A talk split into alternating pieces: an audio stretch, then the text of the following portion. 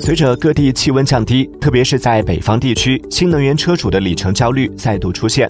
据数据显示，截至二零二一年九月，我国车桩比例约为三比一，但是整个公共充电桩的平均利用率还不到百分之十。这主要是因为充电桩分布不均。有业内人士表示，破解新能源汽车公共充电桩问题，关键要加强充电的便捷性。技术上，加速大功率充电技术的应用，减少充电等待的时长，统一接口。提高适配性，在选址上减少车主寻找充电桩的时间，提高充电桩的平均利用率。此外，政府企业协同合作，共建、共享、共管。